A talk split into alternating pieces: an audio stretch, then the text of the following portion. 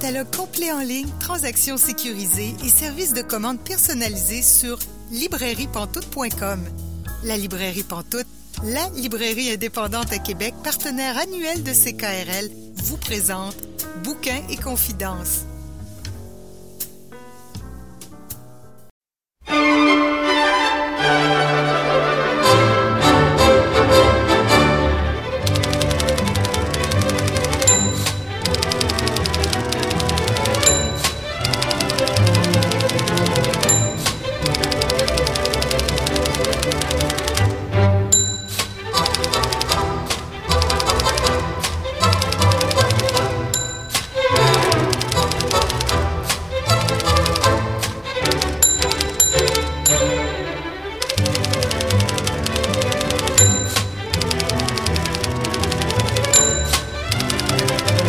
Bonjour et bienvenue à Bouquin Confidence. Julie Collin pour vous accompagner pour les 90 prochaines minutes. Bouquin Confidence, c'est votre rendez-vous littéraire sur les ondes de CKRL. Cette semaine, notre invitée est Vanessa Bell. Je m'entretiens avec elle dans environ 30 minutes. Aussi, notre chroniqueuse Émilie Roy-Brière viendra nous suggérer un livre qui est de la bombe, rien de moins.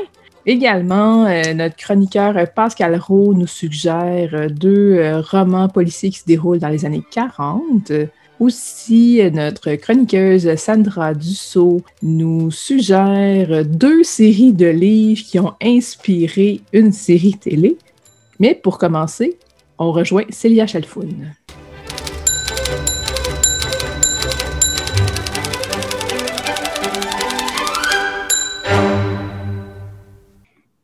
Bonjour Célia Chalfoun. Bonjour Julie. Cette semaine, tu nous parles d'un roman qui s'appelle La justice de l'ancillaire. Oui, c'est un roman de Anne Leckie, une autrice américaine. Euh, la justice de l'ancillaire, c'est le premier tome d'une trilogie qui est composée donc de la justice de l'ancillaire, de l'épée de l'ancillaire et du troisième tome qui est la miséricorde de l'ancillaire. Et tout ça, c'est les chroniques du Ract je ne sais pas trop par quel bout prendre cette trilogie qui est vraiment très intéressante. Je vais essayer de lui faire justice. Pour poser déjà un peu le contexte de, l'histoire, c'est un space opéra euh, relativement très typique dans le sens où euh, on, se trouve loin dans le futur et puis il y a cet empire tentaculaire qui, qui annexe monde après monde et puis qui impose ses lois sur chaque planète, euh, qui réprime les révolutions, accorde la, la, citoyenneté à ces personnes de manière parfois un peu euh, aléatoire en fonction de qui a résisté et qui n'a pas résisté. Donc il y a tout d'abord ce côté assez brutal de l'empire euh, Et puis, on suit une personne qui fait partie de cet empire. Et c'est là que je vais commencer à être embêtée pour expliquer qui exactement est cette personne, parce que cette personne est en fait des dizaines de personnes. Il faudrait que j'explique un petit peu le fonctionnement de, l'armée RATC pour, euh, pour montrer euh, ça avec un peu plus de précision. Donc, il y a d'abord il y a des vaisseaux spatiaux, dont celui qu'on suit dans le livre, euh, qui s'appelle la justice de Toren. Et le vaisseau est habité par une intelligence artificielle qui voit à pas mal tout ce qui se passe sur le vaisseau. Et puis ensuite, dans l'armée de cet empire, il y a ce qu'on appelle des ancillaires, qui sont en fait des consciences qui existent dans plusieurs corps à la fois. Donc chacune de ces personnes, entre guillemets, est toujours constamment dans euh, au moins une dizaine de corps, et donc voit les choses du point de vue de tous ces corps différents. Et donc la personne qu'on suit est à la fois le vaisseau, la justice de Torel, mais aussi un de ces ancillaires qui est composé de multiples corps. Le roman se passe aussi à deux moments différents qui sont séparés par une vingtaine d'années. Et dans la section qui se passe 20 ans plus tard, on continue à suivre cette même personne, mais qui a perdu son propre vaisseau et sa capacité d'ancillaire et qui n'existe plus que dans un corps. Donc, maintenant que j'ai dit tout ça, ça paraît plus compliqué que ça en a l'air, j'ai l'impression. Et ça pourrait donner l'impression que ça rend le livre très difficile à suivre. Mais en fait, l'autrice a tellement fait bien sa job que c'est vraiment, on, se laisse vraiment porter. Hein. C'est vraiment pas, ça prend pas une centaine de pages pour comprendre ce qui se passe. Au début, on est un peu comme, euh, what, comment elle est capable de voir autant de choses? C'est pas possible. Puis après, on comprend un peu le principe. L'information est apportée petit à petit. Donc, c'est vraiment fait d'une manière hyper naturelle. Ça marche vraiment bien. Il y a une autre chose qui est vraiment fascinante dans ce roman, c'est que dans la langue de cet empire-là, euh, tout le monde est une elle jusqu'à preuve du contraire. Le pronom entre guillemets neutre et le pronom elle. Donc dès le début, quelle que soit la personne qu'on croise, cette personne est elle, point final. Jusqu'à ce que parfois, de temps en temps, on prouve le contraire, mais le personnage lui-même n'est pas toujours capable de faire la différence, et la différence finalement importe peu. Donc ça change vraiment la perception mentale qu'on se fait des personnes qu'on rencontre. D'autant plus qu'en français, en plus, on a un langage euh, où le masculin est, encore une fois, entre guillemets, neutre. Donc quand on imagine une personne dont on, ne connaît pas le genre, on a souvent tendance à imaginer ben, un homme, parce qu'on on nous a dit 50 euh, fois dans nos vies que c'est comme ça, que le neutre est masculin. Donc là, ça fait vraiment quelque chose, quelque chose au cerveau de voir tout le monde comme une L. Et c'est pas le premier roman à avoir pensé à un concept pareil. On prend l'exemple des, chroniques euh, du pays des mers d'Elisabeth von Harburg. Dans une société ultra majoritairement féminine, le, euh, pronom qui l'emporte, c'est aussi le pronom euh, elle. En revanche, dans les deux livres, les intentions derrière sont vraiment différentes. En tout cas, voilà, donc tout ça, c'est le contexte du livre qui est vraiment pas mal intéressant parce qu'on suit cette personne qui est à la fois un vaisseau, qui est à la fois de multiples consciences et qui est aussi une seule et même conscience dans tout ça. Donc, on, suit souvent des perspectives multiples, et puis cette personne-là poursuit une certaine quête de vengeance. Puis là, je, vais éviter d'en dire mm. trop, mais bon, tout ça, donc, c'est à l'échelle de l'empire, etc. Donc, on est vraiment dans le space opéra, comme je disais au début, le plus ou moins le plus traditionnel finalement, avec euh, un, conflit à l'échelle interplanétaire, euh, tout ça. Et puis on entend parler aussi de ces, autres euh, espèces extraterrestres qui vivent dans l'univers, qui pourraient être dangereuses pour l'Empire. Il se passe beaucoup, beaucoup de choses. Et en même temps, comme je disais, on suit ça très bien. Je ne sais pas si j'arrive à rendre justice au livre. Donc peut-être ce sur quoi je pourrais m'attarder un peu plus, euh, au-delà du, concept du space opéra et du concept autour de, du langage qui est genré différemment, je vais parler un peu du personnage en lui-même parce que c'est vraiment un personnage fort qui a été écrit, un personnage qui est complètement perdu depuis qu'elle a perdu son vaisseau et qui se rend bien compte qu'elle a des, des, réactions ou des pertes de mémoire qui ne sont pas normales et qu'il se passe quelque chose qu'elle ne comprend pas. Et en même temps, elle est complètement en contrôle de ce qu'elle a l'intention d'accomplir. Mm puis comme ça se passe très loin dans le futur, on parle aussi de, euh, et comme c'est une ancillaire, on, parle aussi du fait qu'elle a, euh, qu'elle a des implants, euh, que c'est pas une personne, mettons, qu'il faut, qu'il faut embêter dans la rue ou des choses comme ça. Donc il y a toute une aura très intéressante au personnage dans ses relations avec les autres, dans sa quête pour comprendre ce qui s'est passé, puis venger les personnes qu'elle souhaite venger. Ouais, c'est pas mal ça. Donc on a vraiment un personnage fort qui est un personnage à la fois familier dans son individualité puis ses conflits, mais aussi qui nous est complètement étranger par le fait que, qu'elle est aussi un vaisseau tout entier et un vaisseau qui avait accès à la conscience, pas non pas la conscience, mais qui avait accès à toutes les conversations que les personnes avaient à bord de son vaisseau. Personne n'a de secret pour ce, ce, vaisseau et de manière générale, dans cet empire, personne n'a de secret pour personne parce que toutes les conversations sont disponibles aux autorités euh, sur le vaisseau, sur la station spatiale, sur la planète, etc., etc. Donc les comportements sont obligés de s'adapter à cette surveillance constante qui, pour elle, est euh, plus ou moins normale, qui n'est pas forcément pratique, mais qui n'est pas mm. nécessairement non plus remise en question. C'est pas mal ça. Je vais, je vais éviter d'en dire trop sur l'histoire parce que c'est c'est même pas l'histoire en elle-même, à mon sens, qui est la plus. Euh, c'est pas l'histoire la plus surprenante que j'ai lue mais c'est la façon dont elle est approchée qui fait toute la différence mm.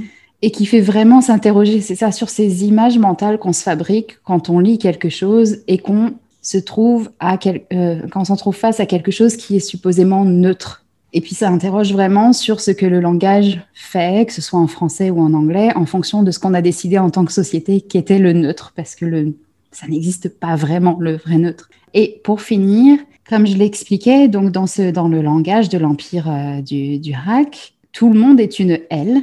En revanche, dans la traduction française, le choix qui a été fait est différent et le personnage est un masculin neutre. Ce qui, je trouve, est très dommage parce que ça change vraiment tout ce processus d'image mentale qui se fait mm. euh, quand on les livre et aussi la façon dont on explore les, les dynamiques entre les personnages. Euh, parce qu'à partir du moment où on a l'impression que le personnage principal est masculin, bah, ça, change déjà la façon dont Anne l'écrit. Anne l'écrit, ce serait bien comme nom, ça, ça, change vraiment la façon dont Anne Lecky a écrit son personnage. Et puis, ça change aussi notre perception de la manière dont ce personnage se comporte avec les autres. Donc, le fait que qu'on utilise le, le, pronom elle est important, d'autant plus mm. que c'est ça qui est utilisé dans cet empire. Donc, ça fait sens. Donc, je, euh, voilà. Donc, si les personnes qui nous écoutent ont envie de lire ce livre et euh, se trouvent parler anglais, je pense que c'est vraiment mieux de lire la version anglaise, si possible. Si vous ne lisez pas l'anglais, c'est pas grave. Je pense que ça restera une lecture intéressante, mais je suis pas sûre que tout le, travail autour du, du, langage aura le même résultat. Euh, mais ça reste, je pense, une lecture à faire de, de toute façon. Et donc, ce livre-là, je pense pas que je l'ai dit encore, il est sorti en 2014 aux éditions Nouveau Millénaire et il est aussi disponible en version poche chez J'ai lu et c'est sorti en 2017 et on retrouve les trois tomes euh, que ce soit en grand format ou, euh, ou en format poche. Et en anglais, euh, on peut le procurer où? Chez quelle maison d'édition? Oui, alors en anglais, le, le, premier tome de la série est sorti en 2013 et c'est sorti aux éditions Orbit. Voilà. Et les, bien entendu, les, deux autres tomes sont aussi disponibles dans la même collection. Merci beaucoup, Célia Chalfoun. Merci, Julie.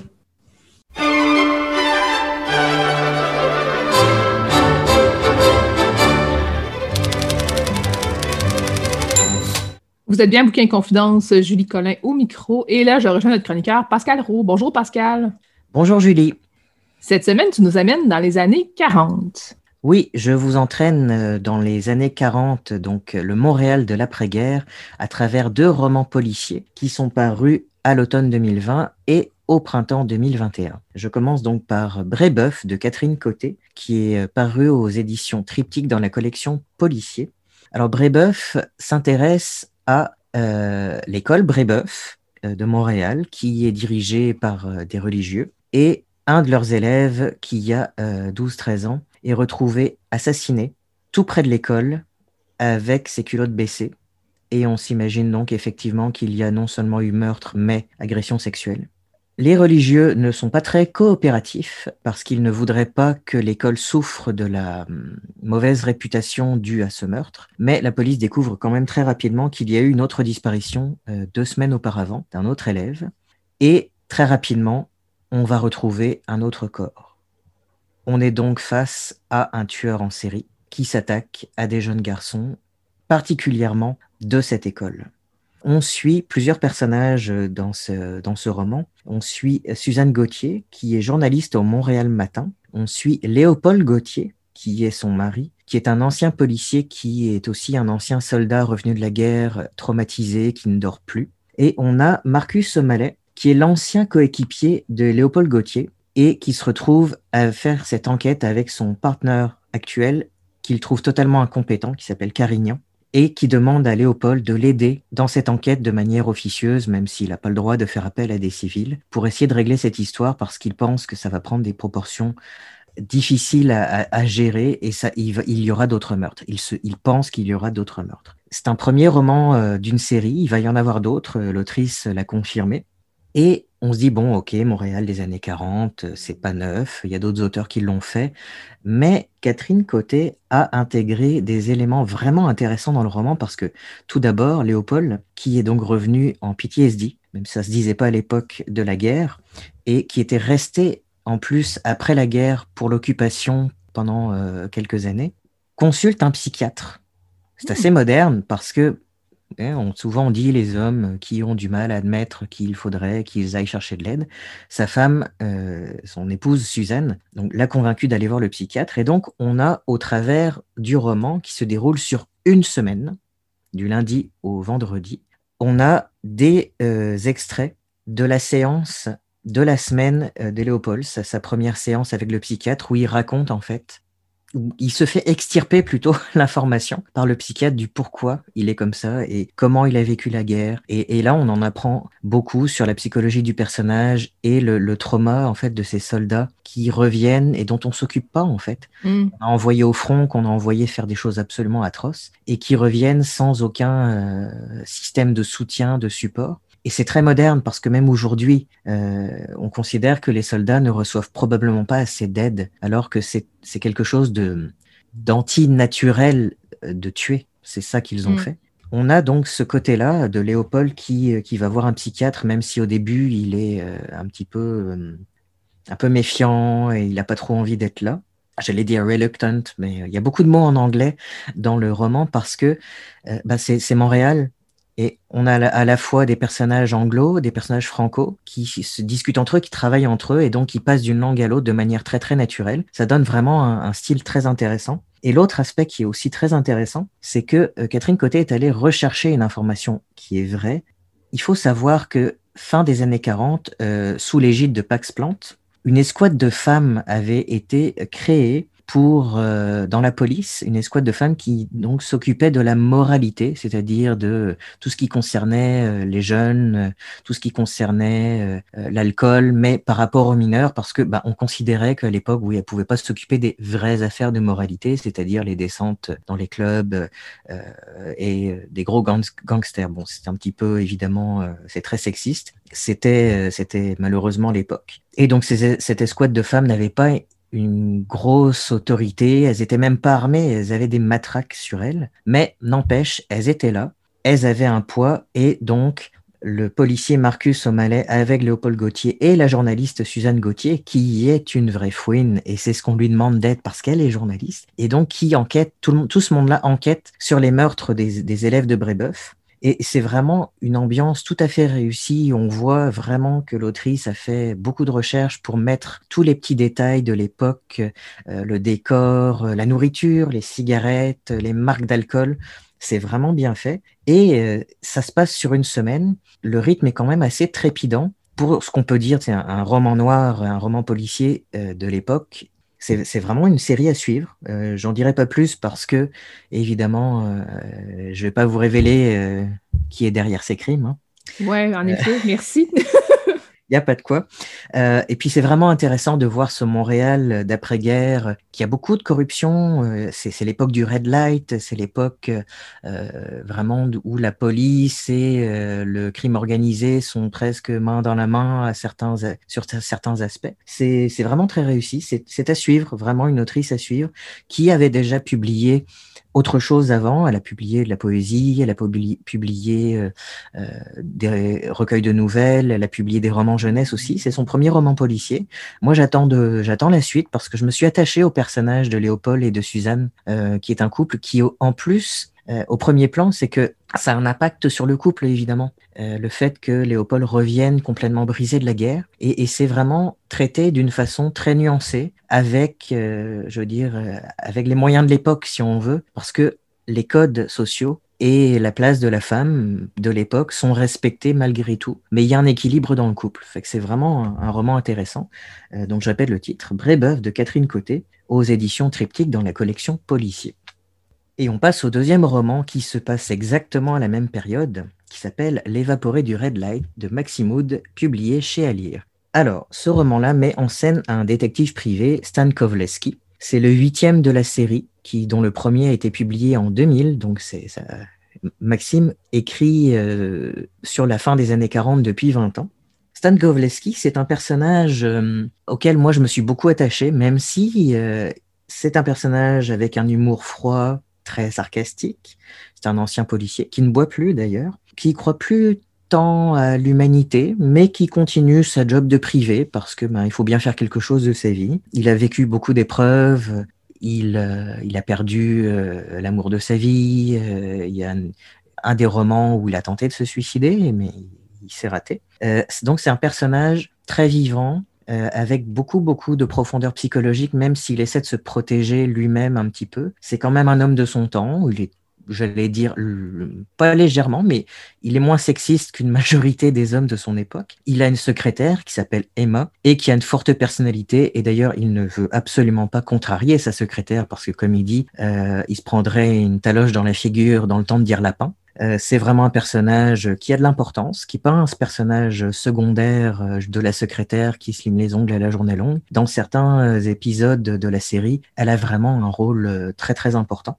Donc, l'évaporé du Red Light commence par l'arrivée dans le, ce que Kovleski appelle son pensoir, donc son, bureau de détective privé, une jeune femme qui est danseuse au cabaret Full Moon euh, de Montréal, donc dans le Red Light, et qui vient euh, demander à Kovleski d'enquêter sur la disparition d'une de ses amies qui s'appelle Gisèle Boisvert, qui est Cigarette Girl dans le même cabaret. Euh, la jeune femme qui vient le voir s'appelle Loretta Lamour, donc c'est vraiment un nom de danseuse de cabaret. Et donc, Kovleski lui dit, OK, ça fera 15 dollars par jour plus les frais, c'est son tarif, et commence son enquête. Donc, euh, il va un petit peu partout dans la ville. Euh, là encore, on a, euh, on a droit à beaucoup de détails sur l'ambiance, on a beaucoup de détails sur les cigarettes utilisées à l'époque, tous les, les, les, buildings, effectivement, de l'époque. Maximoud fait beaucoup de recherches en lisant des romans, évidemment, de l'époque, mais aussi les journaux comme La Patrie. Donc, il y, y a tous ces petits minuscules détails qui sont utilisés qui font que on croit vraiment qu'on est dans le Montréal des années euh, des années 40. C'est vraiment euh, c'est vraiment une, belle ambiance, une belle atmosphère, beaucoup de précision, tout comme dans euh, Brébeuf de Catherine Côté. Évidemment, son enquête se corse quand une deuxième personne lui demande d'enquêter sur la disparition de Gisèle Boisvert, ce qui est assez étonnant. Généralement, c'est une personne l'engage, c'est tout. Et là, c'est le patron du Full Moon le cabaret euh, qui s'appelle Benjamin Katz. Et ce Katz prétend qu'il a eu une idylle avec la cigarette girl. Et là, Kovleski fait hum, hum. il, il en croit pas un mot, mais il accepte quand même euh, d'enquêter puisqu'il le fait déjà. Et on plonge vraiment dans le Montréal interlope parce qu'évidemment, les cabarets euh, du Red Light sont pas spécialement toujours dirigés par des personnes qui ont les mains propres. Et souvent, les gangsters sont derrière. Donc, c'est vraiment l'enquête de Kovleski euh, dans tous ses romans, tous les romans de la série, il nous étale beaucoup la corruption. Et euh, comme je disais pour le roman de Catherine Côté aussi, le fait que parfois la police et les gangsters sont pas tellement loin de la ligne et on se demande de quel côté vraiment ils sont. Est-ce qu'on est obligé de lire euh, la série dans l'ordre? Ou on peut commencer par celui-là puis on va bien comprendre? On n'est pas du tout obligé de les lire dans l'ordre.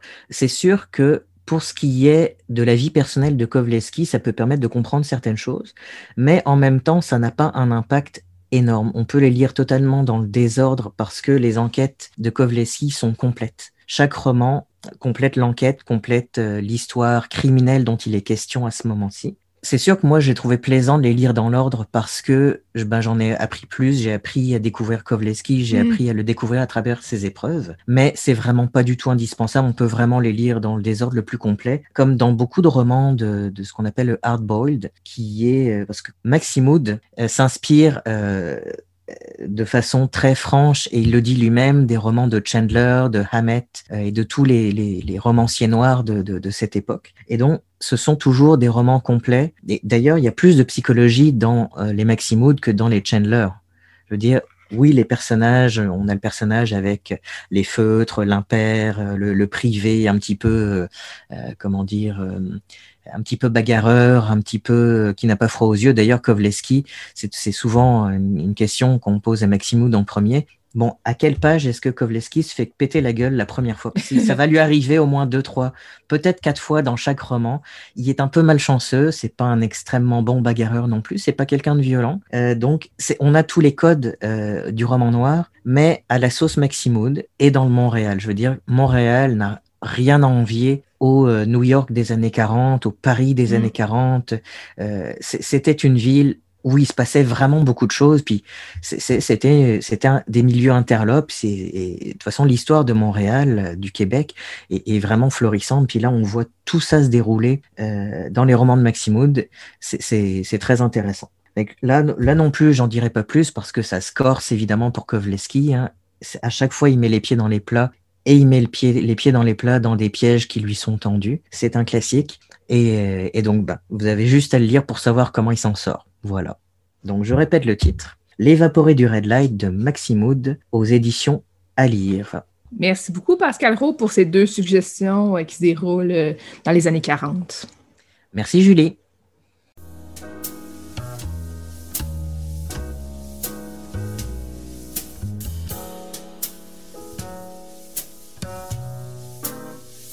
Catalogue complet en ligne, transactions sécurisées et services de commande personnalisés sur librairiepantoute.com.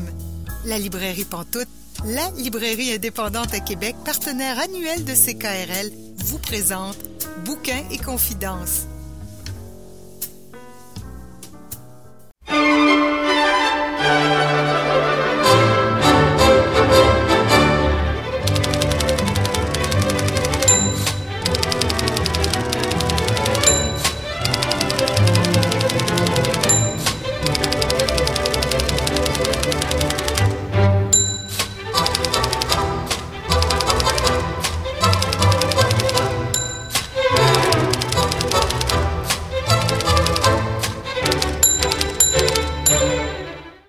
Vous êtes bien Bouquin et Confidence, Julie Collin au micro. Et là, je rejoins notre invitée de la semaine, Vanessa Bell. Bonjour Vanessa.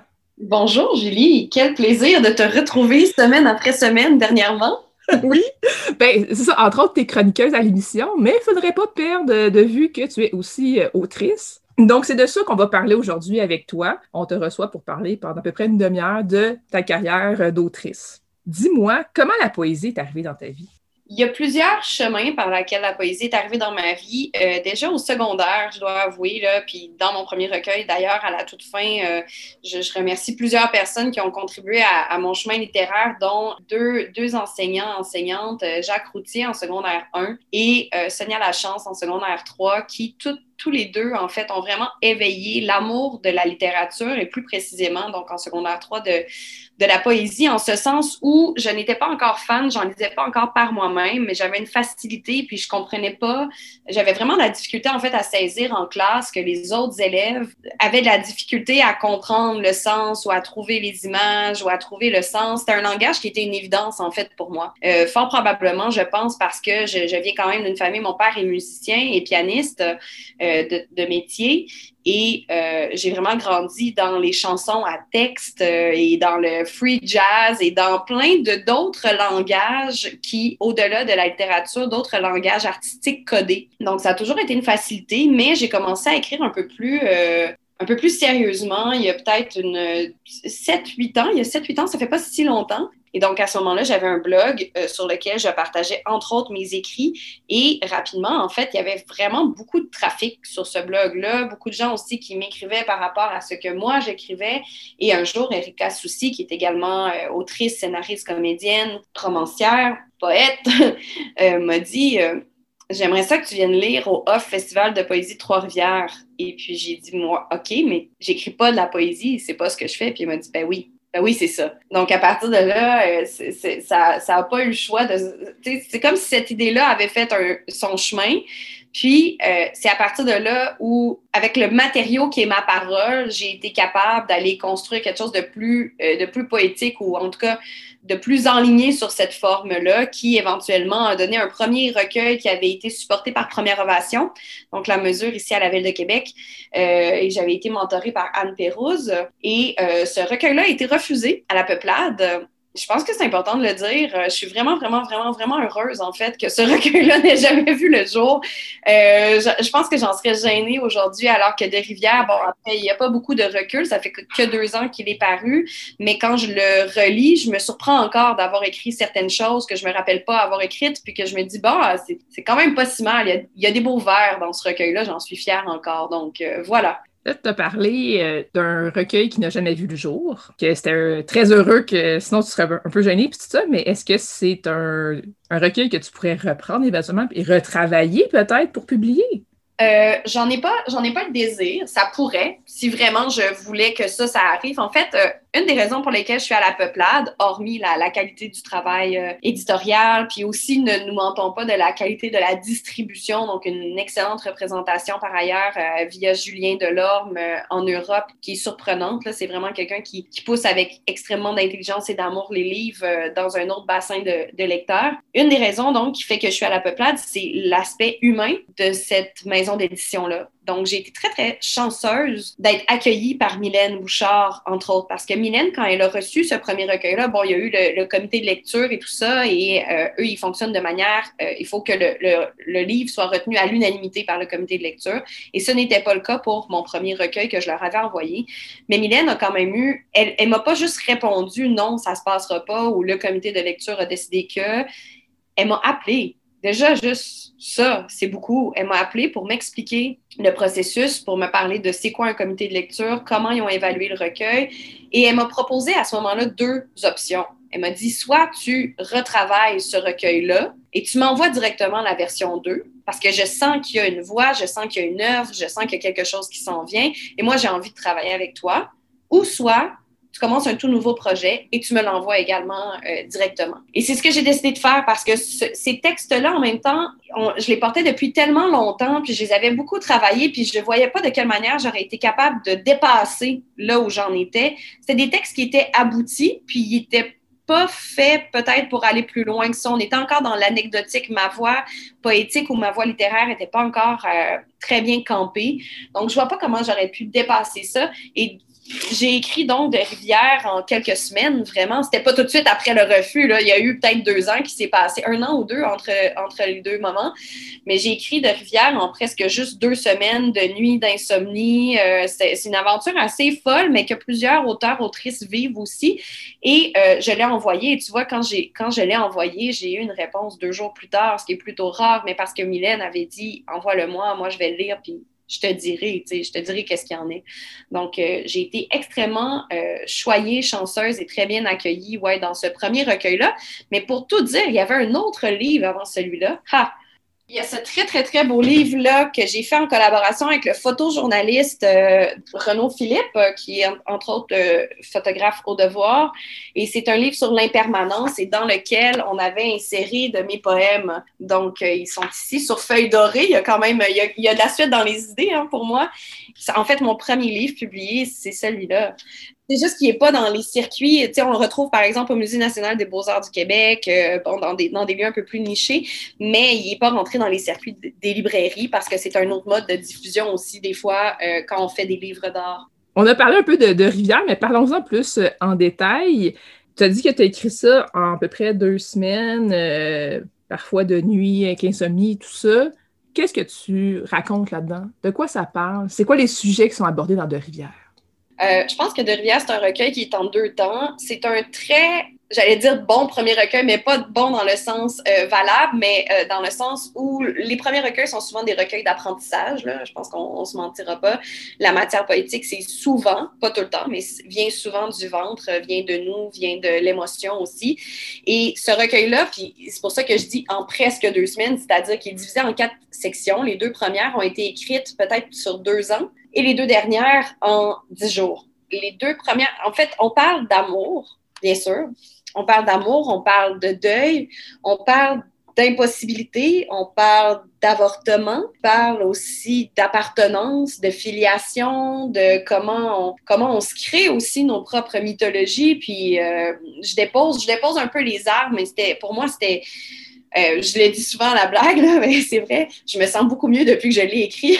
En fait, c'est ça. J'ai vraiment déposé les armes par rapport à une maternité. Euh, je, suis déjà maman, mais j'aurais aimé ça l'être plus d'une fois de mon corps. C'est visiblement, euh, ça n'est pas arrivé. Ce n'était pas une possibilité non plus. Des fois physiquement, des fois en raison de la dynamique d'un couple dans lequel j'étais.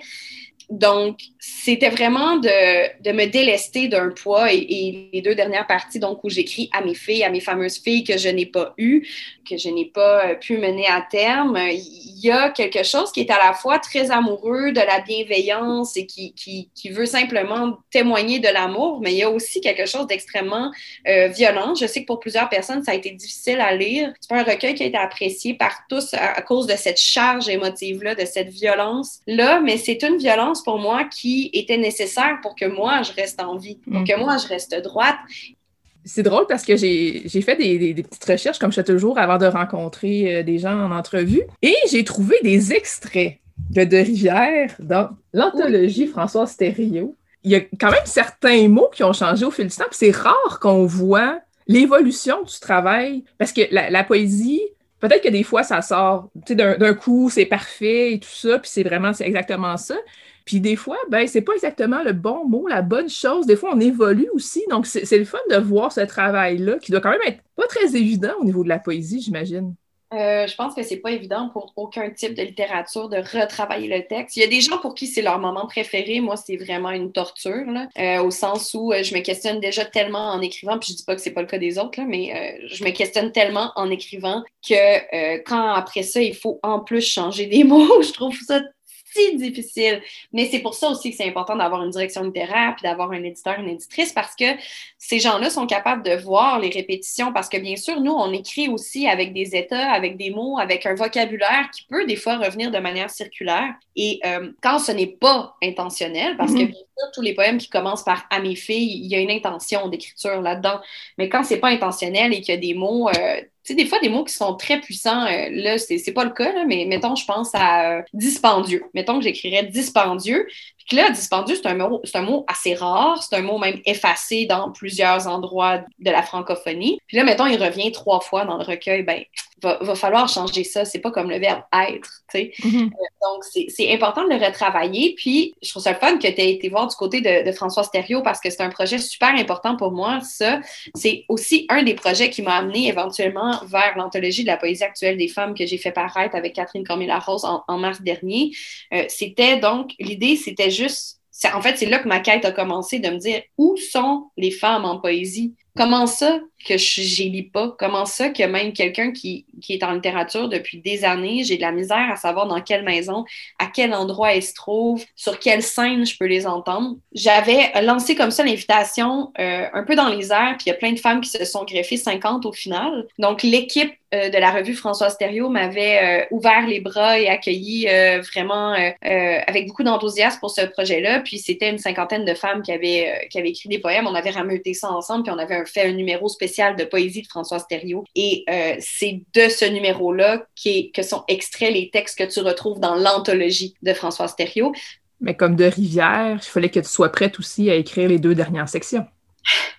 Ouais, oui, puis euh, tu sais, j'étais en séparation, j'avais de la peine, puis là, j'avais aussi beaucoup de colère, puis tout ça a été canalisé dans ce livre-là, puis je pense que ça se sent aussi. Euh, une colère saine, je trouve, une colère qui permet de passer à travers un deuil parce que c'est pas toujours, des fois c'est pleurer la réponse, des fois c'est être en colère, des fois c'est rire. Euh, donc euh, oui, c'est ça, il fallait que je sois prête, puis il fallait aussi que je sois prête à ce que ce soit lu c'était une des choses qui m'avait le plus inquiété. Euh, je m'imaginais déjà peut-être avoir la chance d'être invitée à Plus on est fou, plus on lit, ce qui a été le cas, mais on ne sait jamais. Puis, tous les livres ne trouvent pas écho, il ne faudrait pas penser ça. Donc, c'est pas quelque chose que je prends pour acquis, mais je m'imaginais déjà avec, avec Marie-Louise Arsenault, puis qu'elle me dise alors vous, Vanessa, vous témoignez que vous êtes fait avorter quatre fois au courant de votre vie. Vous êtes pourtant, pourtant très jeune. Je, je voyais comme la question de l'avortement qui, comme je le disais tout à l'heure, parfois était par impossibilité, parfois était parce que la grossesse ne se rend pas à terme, ça devient quand même un avortement. Quand tu fais une fausse couche, ça s'appelle quand même un avortement.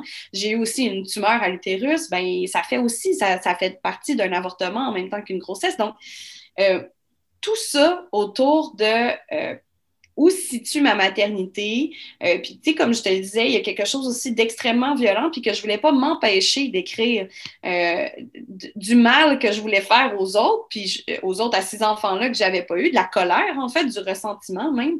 Et je voulais pas avoir à brimer ça, mais c'est une chose que de l'écrire, c'en est une autre que de le publier, euh, notamment pour ces expériences-là qui présupposent quand même qu'une autre personne a participé à la formation de cet être humain qui n'a pas vu le jour.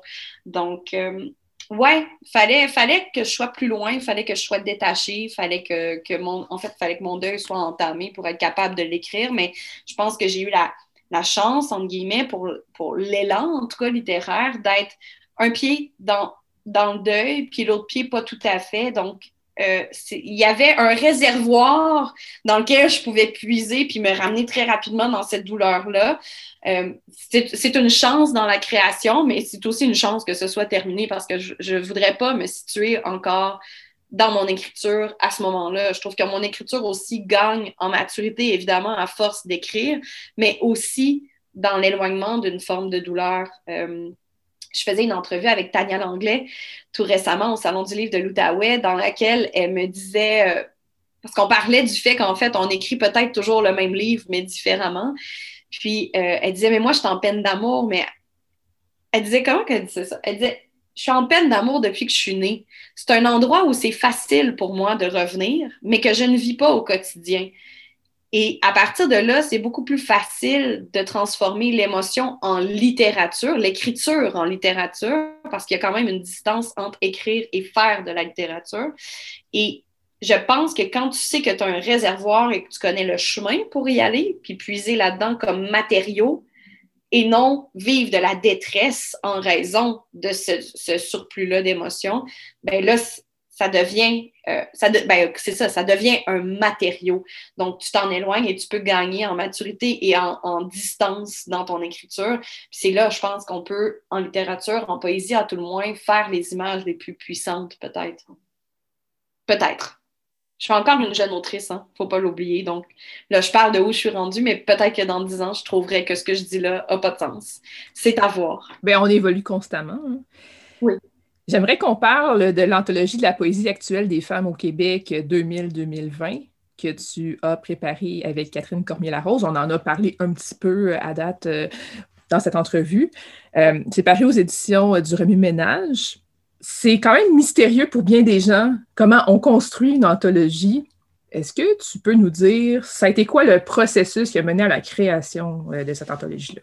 Oui, ben, d'abord, il faut savoir que j'avais jamais eu l'intention de faire une anthologie. Euh, c'est arrivé un peu par un concours de circonstances. Je te disais tout à l'heure que euh, un de mes questionnements en tant qu'autrice, quand on parle de filiation, mais aussi en tant que lectrice, c'est de savoir sont où les femmes en poésie qui elles sont. Il y a des noms qui sont évidents. Euh, je pense à, à Louise Dupré, à Nicole Brossard, à France Théoret, à Denise Deshôtels, à Martine Audette. Donc, il y a des évidences, mais quand on fréquente les scènes, on se rend vite compte qu'on est, on est une constellation de femmes, pour reprendre les mots d'Olivia Tapiero, on est une constellation à être en, poésie. Et à ce moment-là, pour moi, c'était pas si évident. Puis je pense que même pour des gens dans le milieu, c'est toujours pas évident de savoir quelles maisons vont donner peut-être la faveur à la parole des femmes ou quelle collection ou tout ça. Donc, à la base, j'ai vraiment été simplement frapper à la porte de remue-ménage pour leur parler de, cette question-là que j'avais, qui était au cœur de ma démarche de lectrice, mais d'autrice aussi.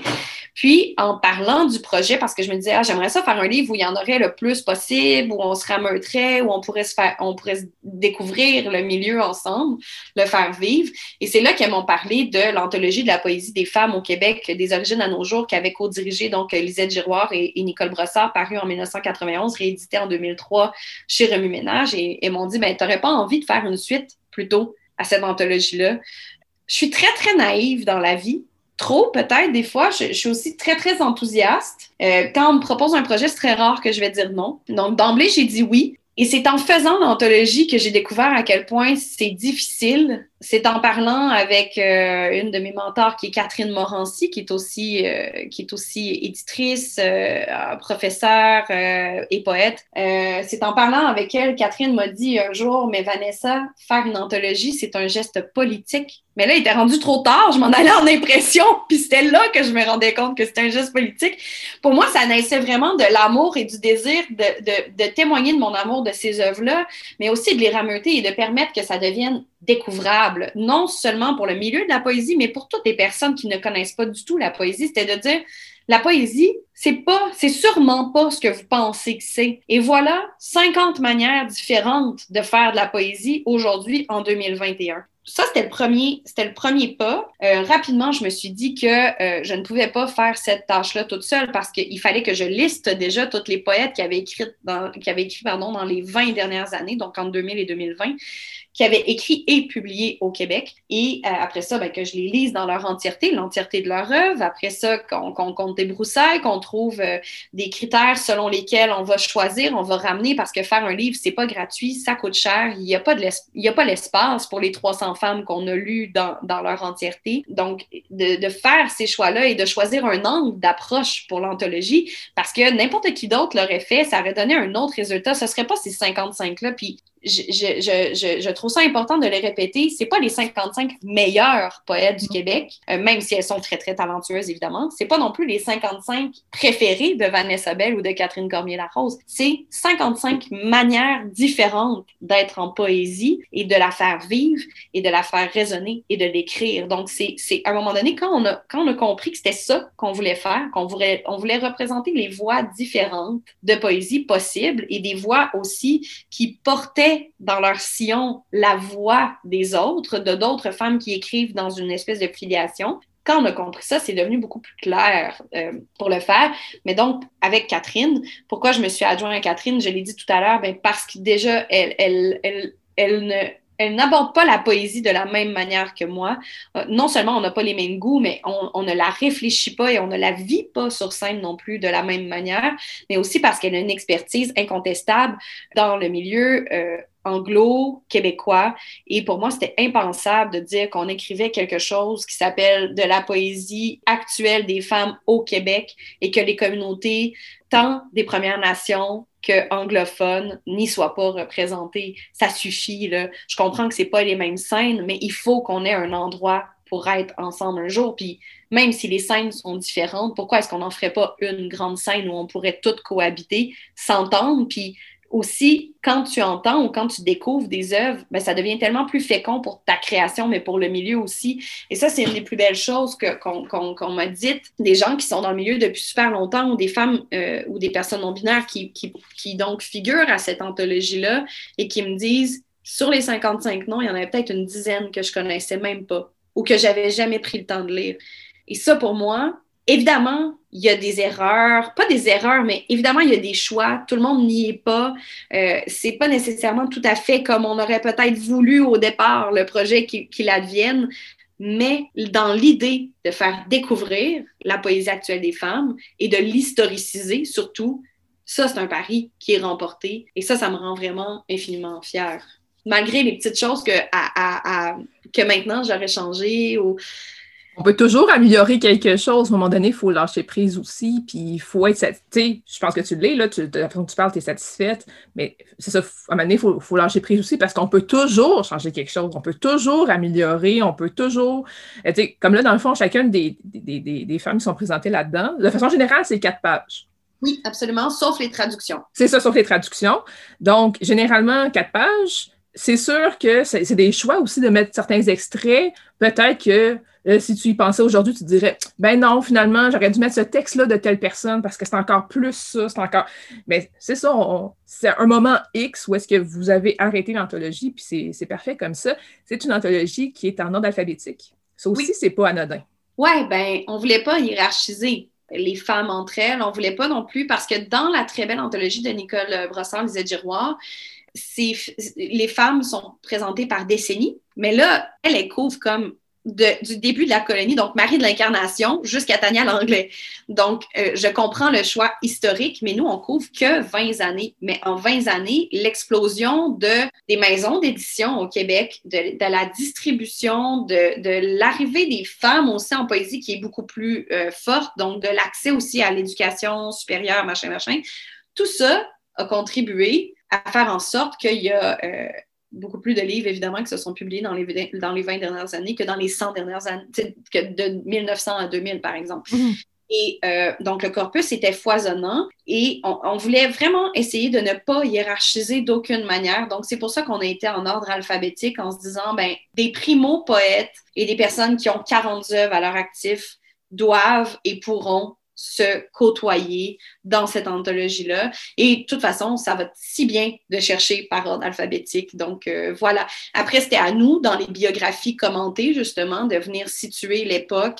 Et pour chaque femme, donc, il y a euh, l'année de naissance, le lieu de naissance et le lieu de travail aujourd'hui ça permet de voir aussi les mouvances sur le territoire, puis de, peut-être euh, bien situer de manière factuelle qui a commencé à écrire à quel moment et qui a une œuvre de quelle ampleur, parce qu'à la toute fin, on a aussi pris le soin de mettre euh, la bibliographie complète de chacune des femmes, donc euh, même les fanzines. Donc ça, c'était important aussi pour nous de dire si vous avez aimé une de ces 55 paroles-là, ben voici comment découvrir davantage. C'était très, très, très important pour nous parce que le but, c'est toujours Puis je pense que c'est le but depuis que je suis en poésie, c'est de faire en sorte, même pas en poésie, mais en littérature, j'ai commencé comme chroniqueuse, puis je vais probablement terminer comme chroniqueuse. Euh, mais le but, c'est vraiment de faire rayonner et de faire en sorte que les gens arrêtent de se dire cette chose-là, je la comprends pas, mais plutôt d'accepter la part d'incompréhension, puis de descendre la lecture non pas dans la tête, mais dans le cœur ou dans le ventre un peu. Ça fait du bien de lire d'endroits différents de notre corps.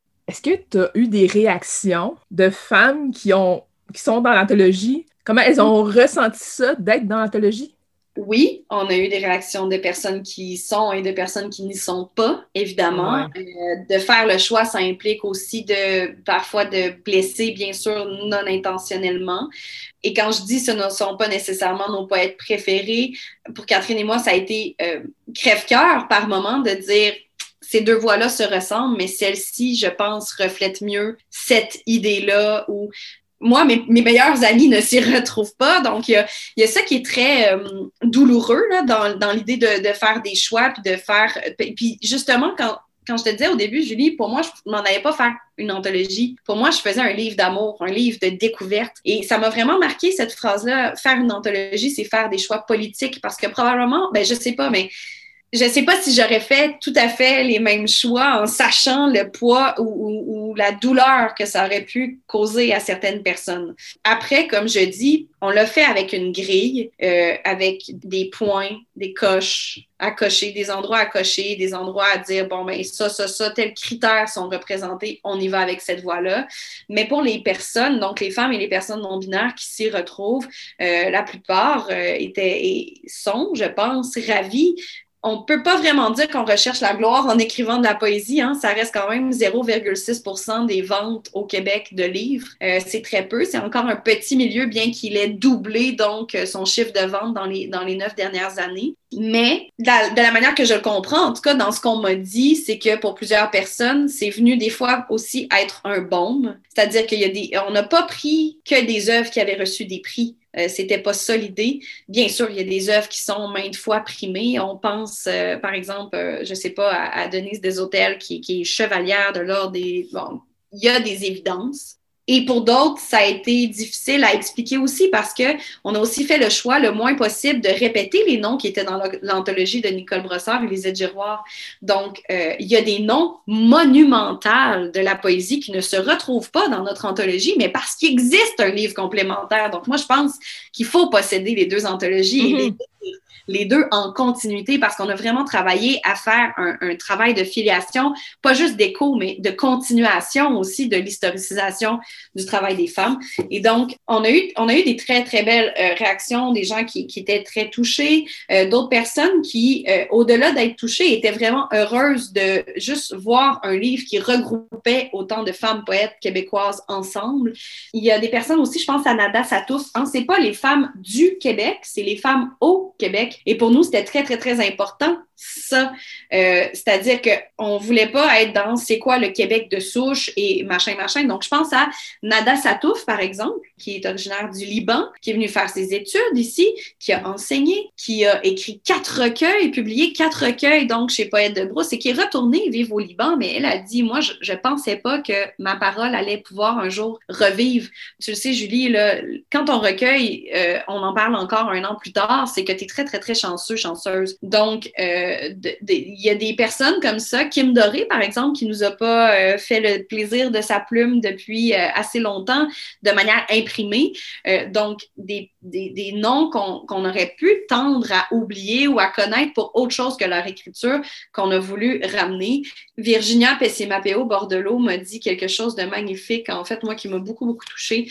Elle m'a dit que c'était la première fois qu'elle sentait qu'elle faisait partie de la communauté littéraire du Québec et que c'était la première fois qu'elle y était invitée, pas pour parler des Premières Nations, pas pour parler de l'autochtonicité, mais pour, pour faire naître, pour faire entendre, pour diffuser sa voix de poète. Et ça, pour moi, ça a été vraiment quelque chose de très marquant. Stéphane Martelly aussi, qui, euh, qui est euh, entre autres euh, poète, conteuse, qui enseigne à l'Université de Sherbrooke, qui a dit pour moi, ce n'est pas un livre de sororité. Pour moi, vous avez créé une scène, une, une scène où on peut être tout le monde ensemble.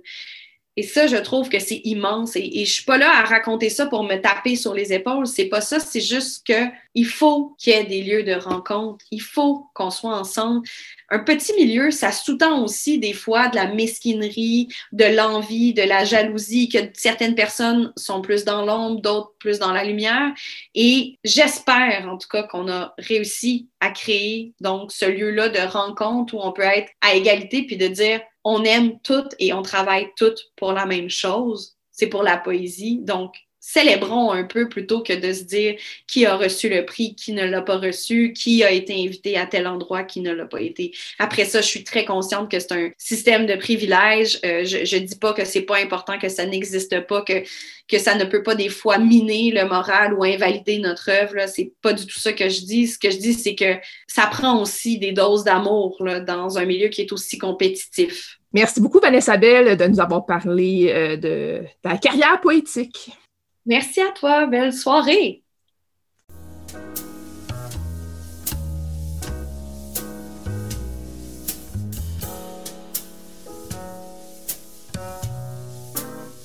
Catalogue complet en ligne, transactions sécurisées et services de commande personnalisés sur librairiepantoute.com. La librairie Pantoute, la librairie indépendante à Québec, partenaire annuel de CKRL, vous présente Bouquins et confidences.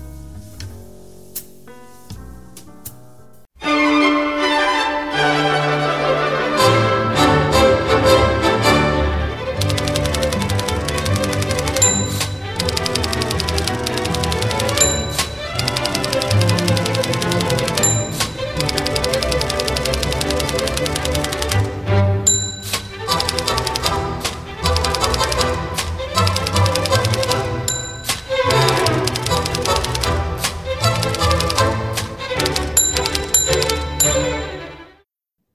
Vous êtes bien Bouquin Confidence, Julie Collin au micro. Et là, je rejoins notre chroniqueuse Émilie Roy-Briard. Bonjour Émilie. Bonjour Julie. Cette semaine, tu nous parles d'un livre euh, qui est de la bombe. C'est ce que tu me disais? Oh mon Dieu, c'est de la bombe. Faut que tu lises ça, Julie. Alors, cette semaine, je parle de Le pouvoir de Naomi Alderman, euh, qui est paru chez Carmen Lévy en 2018 à l'époque, j'en avais acheté une copie pour moi, je l'avais mis de côté, je l'ai euh, redécouvert récemment. Euh, en fait, j'ai redécouvert que j'avais ça euh, à lire dans ma pile quand j'ai commencé à m'intéresser à la science-fiction féministe. Et je dirais que finalement, après lecture, c'est effectivement de la science-fiction féministe, mais c'est pas exactement ce à quoi je m'attendais. D'abord, dans Le pouvoir, dans les premières pages, on nous présente ça comme étant un roman historique. Puis, on a une espèce d'échange de correspondance entre euh, Naomi puis un correspondant qui dit ben écoute j'écris quelque chose j'aimerais savoir ce que tu en penses. Est-ce que tu pourrais euh, me donner quelques retours de lecture?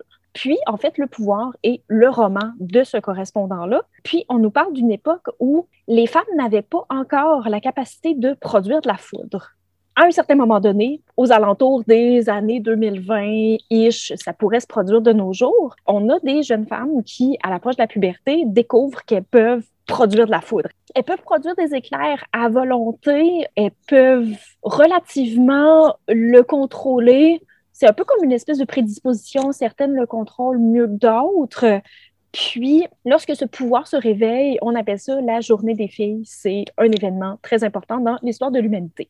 Puis, on découvre que ce pouvoir qui s'était manifesté spontanément chez les jeunes filles, en fait, elles peuvent le transmettre à des femmes qui sont plus vieilles, qui ont toujours vécu ça.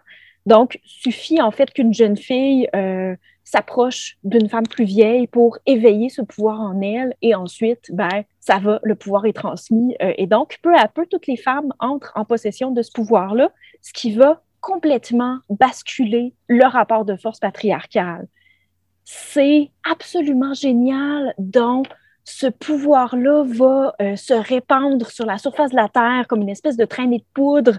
On a une scène absolument magnifique en Arabie Saoudite, où est-ce qu'en fait, euh, il y a un des personnages qui s'appelle Tund, je pense qu'il est portugais. Euh, lui, en fait, veut devenir journaliste. Il va commencer à se promener comme ça, puis à documenter euh, l'éveil de ce pouvoir-là dans différents pays. Il va en Arabie Saoudite. Il y a les femmes qui sont en train de manifester, elles sont en train d'éveiller ce pouvoir-là chez les femmes qui sont plus vieilles, qui contemplent la manifestation, qui sont complètement enivrées par ce pouvoir-là. Il y a une jeune femme qui va lui prendre la main Elle dit, ici, une femme n'a pas le droit de sortir si elle n'est pas accompagnée par un homme. Ici, une femme n'a pas le droit de tenir la main d'un homme dans la rue. Puis en plus, ici, on n'a pas le droit de conduire parce qu'apparemment, on n'a pas le tour avec les véhicules. On va te montrer ce que nous, on fait avec les voitures.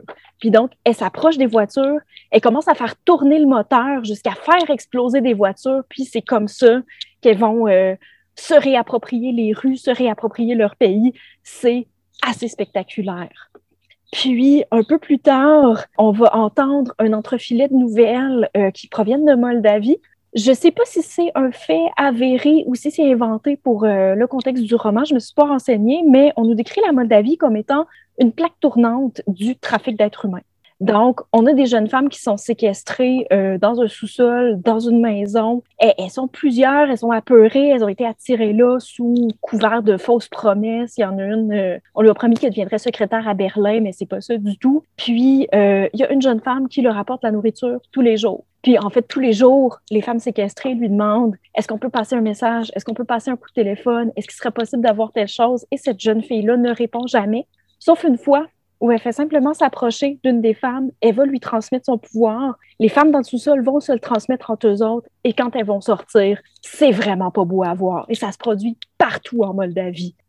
Toute la force de Naomi Alderman, c'est de jouer en fait, elle va se tenir sur le, sur le fil du rasoir. Oui, on est complètement en train de basculer le rapport de force. Oui, je pense que je comprends l'espèce d'effet d'ivresse que ça procure, mais surtout, c'est que le pouvoir corrompt. Donc, c'est pas nécessairement les hommes contre les femmes, ça pourrait être absolument n'importe quoi. Ça pourrait être les hétérosexuels euh, versus les homosexuels, ça pourrait être les blancs versus les noirs, ça peut être n'importe quoi. À partir du moment où on a goûté au pouvoir puis à l'impunité que ça procure, euh, ça vient complètement bouleverser le rapport de force.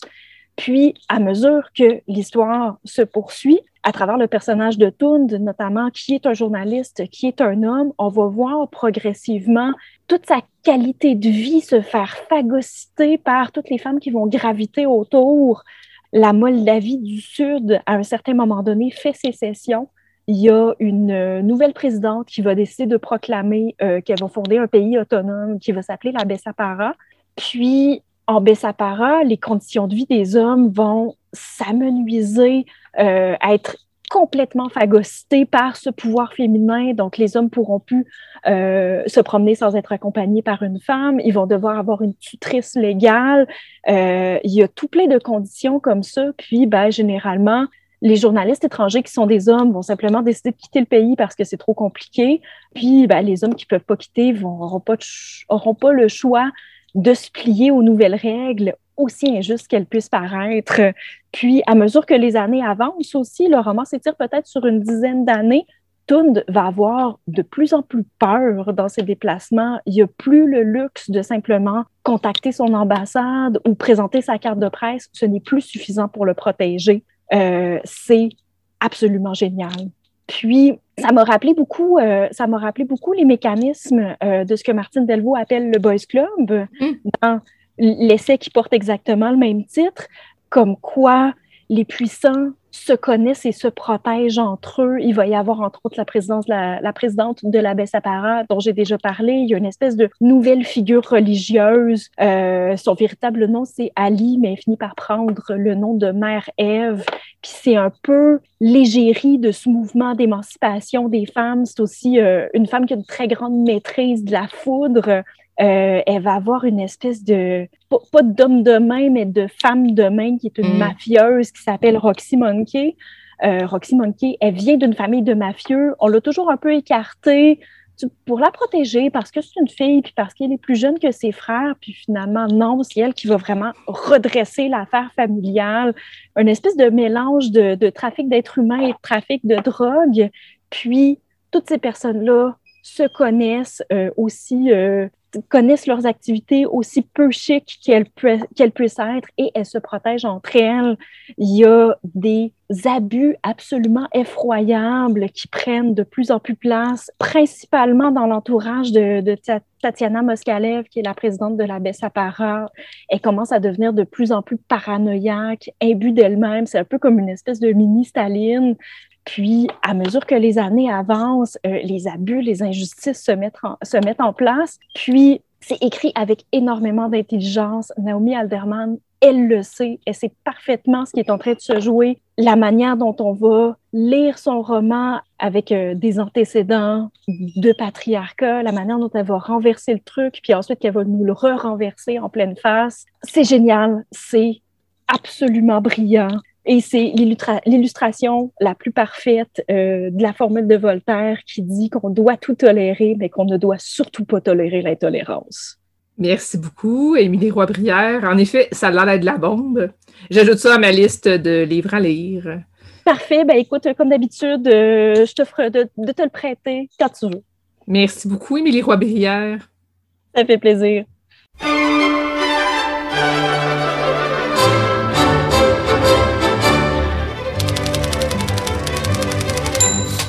Vous êtes bien à Bouquin Confidence, Julie Collin au micro. Et là, je rejoins notre chroniqueuse Sandra Dussault. Bonjour Sandra. Bonjour Julie. Cette semaine, tu nous parles d'un, de deux séries de livres qui ont inspiré une série télé. Exactement. Deux séries de livres de la même auteure américaine qui s'appelle Leigh Bardugo. Je ne sais jamais comment prononcer son nom, en fait. Et euh, donc, ils ont fait la série sur Netflix qui s'appelle Grisha. Euh, c'est tout récent, c'est sorti, je pense, c'est le 23 avril. Et euh, je pense que ça quand même, c'est devenu rapidement très populaire. Et euh, en fait, les romans, ça fait quand même quelques années là, que ça a été publié, mais euh, je pense qu'il y a un engouement là, présentement pour euh, la lecture après la sortie de, la série télé. Puis moi, je les connaissais, j'avais déjà lu, en fait, c'est cinq livres, c'est une trilogie et une duologie qui sont tous du même univers. C'est fantastique, une série fantastique dans un monde inventé et, euh, et, inspiré fortement de la Russie. Les noms des personnages, les noms des villes, euh, les vêtements qu'ils portent, tout ça, c'est très, euh, très inspiré euh, de la Russie. Et ça se passe, l'histoire se passe dans le royaume de Ravka. C'est un immense territoire traversé par une espèce de brouillard qui est nommé comme le Shadow Fold. Euh, c'est un brouillard de plusieurs kilomètres de longueur et de largeur qui est peuplé par des créatures euh, dangereuses, euh, des créatures volantes. Et quand les gens veulent traverser ce brouillard-là, ben, ils se font attaquer par ces créatures. Donc, ce shadow-là, ce, brouillard-là, a été créé par, euh, il y a des centaines d'années, par un mage noir qui a disparu là, par la suite. Puis on ne sait pas trop comment se débarrasser de ce, de ce brouillard-là. Dans euh, ce royaume de Ravka, il y a des gens ordinaires, mais il y a également des grishas. Donc, des grishas qui sont nés avec des pouvoirs. C'est des espèces de magiciens, si on veut. Là. Il y en a qui ont des pouvoirs sur l'air, d'autres sur les marées. Euh, il y en a qui sont des soigneurs, euh, d'autres qui réussissent à faire apaiser le cœur des gens, donc baisser les, les battements du cœur, etc. Donc, il y a toutes sortes de, de, de personnages là-dedans. Et on a Alina, qui est le personnage principal, qui est une adolescente, une orpheline assez euh, anonyme dans l'histoire, euh, c'est une cartographe qui est à l'emploi d'une armée. Et elle fait partie d'une expédition qui va traverser le brouillard, donc le Shadowfold. Et au cours de cette traversée-là, vont se faire attaquer par les, vol ces créatures dangereuses. Et elle, c'est une fille très ordinaire, mais au moment de l'attaque des volcras, il va se révéler qu'elle est dotée de pouvoirs donc d'immenses pouvoirs sur la lumière qui vont repousser ces créatures-là. Elle n'était pas au courant qu'elle avait ces pouvoirs-là. Elle n'en mm. était jamais rendu compte. Et là, comme par hasard, ces pouvoirs euh, se manifestent et ça va attirer l'attention du monde autour d'elle, et euh, mais surtout d'un euh, personnage qui s'appelle le Darkling, c'est un, un lui-même qui est invocateur des ténèbres. Et c'est un conseiller du roi. Donc, il vient la chercher parce qu'il veut qu'elle s'allie à lui pour détruire le fold. Lui, son but, c'était ça, c'était de détruire le, le fold. Donc, lui, il est invocateur de ténèbres, puis elle, invocateur de, elle, invocatrice de lumière, puis il lui dit qu'en alliant leur pouvoir, ils vont réussir à détruire euh, le fold. Donc, il l'encourage à s'entraîner parce qu'au début, euh, euh, après cette attaque-là, où, ses, pouvoirs se sont manifestés très fortement, mais là, il est comme plus trop capable de, euh, de jouer avec ces pouvoirs-là. Et donc, il veut qu'elle s'entraîne. C'est un homme qui est mystérieux, séduisant, il lui fait peur un petit peu. Elle ne sait pas trop, comment le, comment le saisir. Elle ne sait pas trop si elle peut lui faire confiance. Donc, en gros, c'est ça l'histoire. En fait, la première saison, parce qu'il va y en avoir trois qui vont euh, vraiment, qui, sont assez fidèles, je pense, à euh, la série euh, de livres. Donc là, c'était vraiment le premier tome du livre qui a été mis en série télé. c'est assez fidèle. Mais le génie de cette euh, série télé, c'est qu'ils sont allés chercher également des personnages de l'autre série de livres qui s'appelle Six of Crows. Euh, cette série qui a aussi été écrite par la même auteure, Late Particle. Euh, cette autre série de livres que moi j'avais vraiment adoré, que j'ai d'ailleurs déjà parlé à l'émission, qui est complètement qui est très différente, mais qui fait partie donc du même univers. Ça se déroule quelques années plus tard et je ne vais pas raconter cette histoire-là parce que dans le fond, tout ce qu'on a fait, c'est utiliser les personnages pour mm. les intégrer dans la série télé. Mais l'histoire de Six of Crows n'est pas exploitée vraiment. En tout cas, pas dans, pas dans le premier tome, dans la première euh, saison de la série télé. Autant la série Grisha était prévisible, c'est une histoire assez linéaire, les obstacles sont surmontés quand même assez facilement, à mon avis, à moi. Autant dans Six of Crows, euh, la série est construite autour d'une intrigue qui est extrêmement complexe, qu'on ne euh, peut pas deviner. Il y a de l'humour, ce qui est absent de Grisha. Il y a un petit peu de romance, mais avec des couples improbables. Alors que dans Grisha, bon, Alina, la personnage principale, tous les gars qu'elle rencontre, ils vont tous tomber en amour avec elle. Hmm. Ça, ça, m'avait un petit peu énervé là, dans la série de livres. Et euh, donc, dans Six of Crows, le génie, c'est vraiment les personnages, leur psychologie, la dynamique entre eux, euh, leur développement. Au début, on les connaît pas trop, puis plus la série avance, plus on apprend à les connaître, leur passé, pourquoi ils sont devenus comme ça? C'est des gens, euh, ils sont six personnages principaux, c'est une gang, sais, très serrée. ils ont une moralité assez douteuse. c'est ce qui fait qu'ils sont sympathiques, ils sont tout en nuances. Les dialogues sont savoureux dans cette série-là, alors que dans Grisha, c'est ça, c'est ce que je trouvais quand j'avais lu les romans avant même que la série télé soit faite. Je trouvais que c'est ça, les personnages étaient assez, euh, plates, tu sais, euh, il n'y avait pas d'évolution. Euh, on savait un peu où ça s'en allait, tout ça. Et donc, euh, moi, c'est ça, c'est mon amour et tout pour Sex of Crows. Là. Et j'étais vraiment contente quand j'ai su que ces personnages-là, en fait, cinq sur six des personnages principaux sont intégrés dans la première, euh, dans le premier, dans la première saison de la série télé. Je ne sais pas si le sixième va apparaître plus tard euh, dans, le, dans les autres saisons. C'est ce qu'on verra. Mais l'intégration est très réussie. Et ce que j'ai aimé, c'est que bon, l'humour a été ajouté grâce à mm. eux, ce qu'il n'y avait pas là, avec seulement euh, les personnages de Grisha.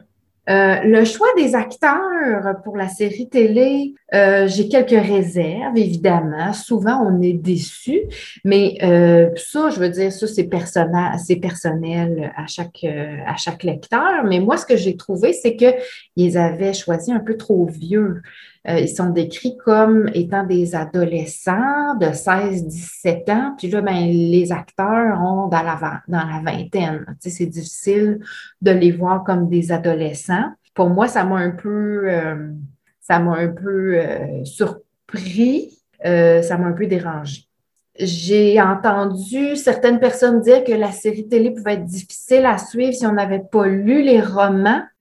Oui, je, peux, euh, je peux voir ça parce qu'évidemment, c'est un, monde qui est quand même assez complexe. Puis comme les noms des villes, les noms des personnages sont à consonance un peu russe, ça peut être difficile si on si on connaît pas l'histoire au départ. Mais je pense qu'on peut, on peut quand même réussir euh, à suivre l'histoire euh, sans avoir lu les romans. Mais je conseille évidemment d'aller lire les romans parce que euh, il y a vraiment plus de détails, évidemment, comme souvent c'est le cas quand on fait soit une série ou un film à, partir de, romans.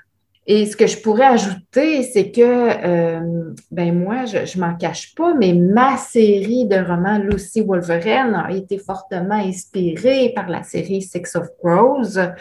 Justement, la gang de personnages, euh, l'ambiance euh, noire un peu, la, la personnalité de chacun de ces personnages-là qui est très, euh, euh, au départ, on les trouve un peu durs, on ne sait pas trop pourquoi ils mm. agissent de cette façon-là. Je suis allée chercher ça un petit peu là, quand j'ai créé mon monde euh, pour Lucy Wolferen.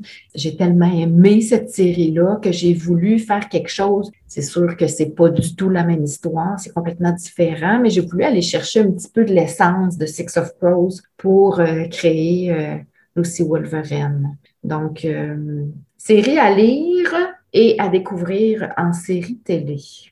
Donc, à lire et à écouter. Oui. Et à regarder, devrais-je dire. Exactement. On te lit, mais on lit aussi euh, les, les, les séries dont tu nous as parlé aujourd'hui. Merci, Sandra. Ça m'a fait plaisir, Julie.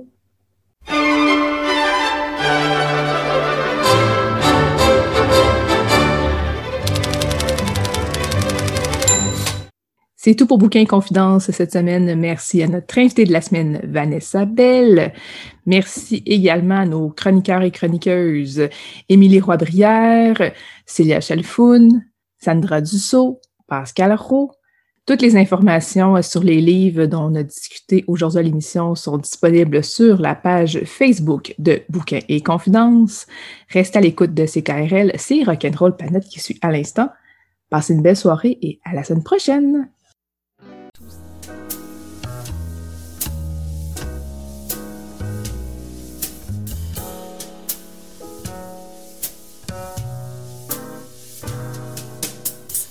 La librairie Pantoute, la librairie indépendante à Québec, partenaire annuel de CKRL, vous a présenté Bouquins et Confidences.